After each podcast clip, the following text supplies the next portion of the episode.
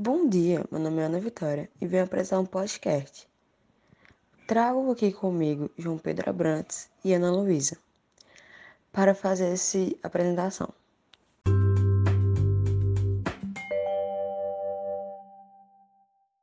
Eu e Ana Luísa vamos começar a ler a redação. Depois João Pedro irá falar sobre o assunto um pouco melhor. Preconceito linguístico vem mais ou menos da raiz de um suspeito darwinismo social. É o que por trás estaria o pensamento de que pessoas que falam uma língua mais formal são pessoas inteligentes. Seria de uma certa elite. E os que fogem seriam pessoas menos capacitadas.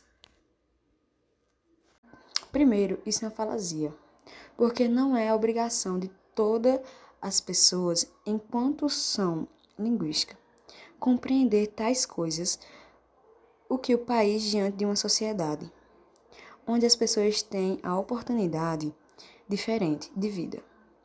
Tudo isso gera um país linguisticamente plural.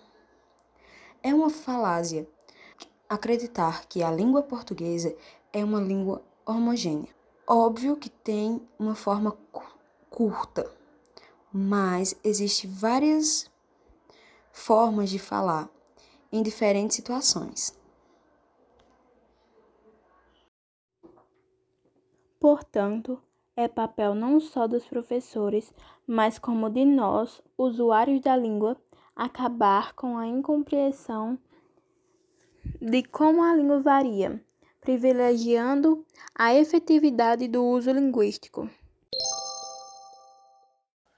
Eu vejo hoje com esse preconceito em cima dessa variação linguística, dessa xenofobia em cima de nós latinos, como uma forma de tentar se colocar em cima. Mas eles não sabem nossa história. Não sabem nossa batalha, não sabem nossa história, não sabem como nós somos criados. E a beleza que tem essa região o belo, quão vasta essa região. É a região com mais turistas no Brasil inteiro. É lindo. O povo, as praias, serras. Nós somos um povo belo. E essa xenofobia é muito posta, eu vejo hoje, em provas de institutos federais, Enem, vestibular, tantas provas importantes. Mas pouco é debatido sobre a influência disso na sociedade, dessa xenofobia. E a, quero saber até quando isso vai acontecer. Porque é desumano, é nojento. O quão longe as pessoas vão para aumentar esse ego, para se sentir superior, para dizer eu sou mais forte que você. Sem nem conhecer a pessoa, apenas o lugar onde ela nasceu.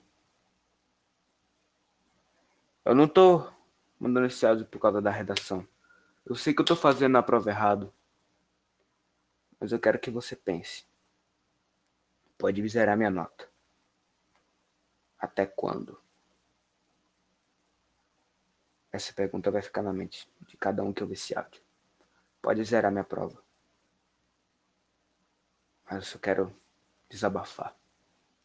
É isso. Obrigado por ouvir.